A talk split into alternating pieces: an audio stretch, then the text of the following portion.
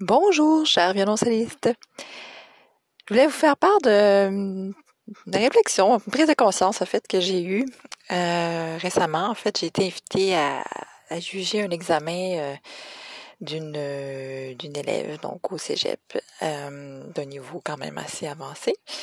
Puis ça m'a ben en fait ça fait longtemps que je le sais, mais on dirait que ça m'a encore plus euh, sauté aux yeux ou aux oreilles, je devrais dire, euh, à quel point ce qu'on veut comme auditeur, c'est pas la perfection. C'est vraiment de sentir la personnalité de du musicien, de la musicienne, sentir que la personne a quelque chose à nous exprimer, à nous partager. Une espèce même de vulnérabilité qui fait qu'on est touché vraiment, euh, qu'on a envie euh, d'écouter la personne, euh, que, que la musique coule finalement.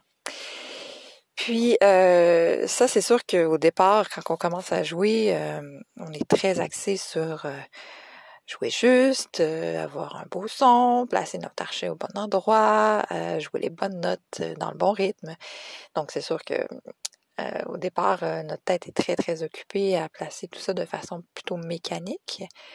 Mais je vous encourage vraiment dès le début, ça peut être juste avec une corde à vide, à essayer d'aller chercher la musique tout de suite, à exprimer quelque chose.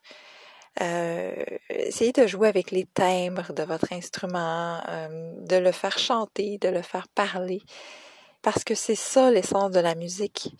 Euh, la technique nous permet d'accéder à cette, ce contrôle-là, en fait, qui nous permet ensuite d'exprimer toutes les émotions qu'on veut.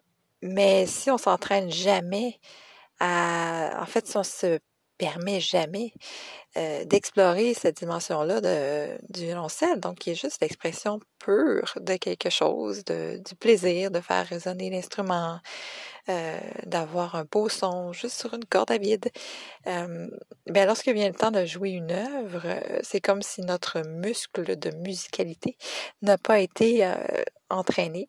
Donc on se met encore à penser aux doigts, à l'archet, euh, donc des trucs plus mécaniques et on oublie que dans le fond tout ça, ça ne, devrait être que dans un seul but, celui de faire de la musique.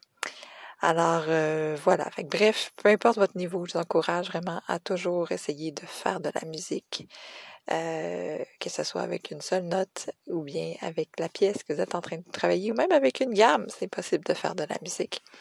Donc gardez ça en tête oui, la technique, oui, avoir un beau son, oui, jouer juste, mais tout ça toujours orienté dans le but de faire chanter votre violoncelle.